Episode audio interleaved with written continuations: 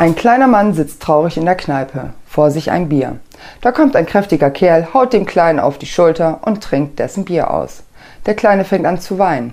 Der Große, nu habt ihr nicht so, du memmiges Weichei. Flenn wegen einem Bier. Der Kleine, na dann pass mal auf.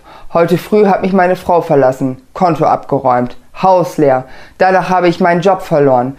Ich wollte nicht mehr leben, legte mich aufs Gleis. Umleitung, wollte mich aufhängen, Strick gerissen, wollte mich erschießen, Revolver klemmt. Und nun kaufe ich mir von meinem letzten Geld ein Bier, kippe Gift hinein und du solltest mir einfach weg. ja.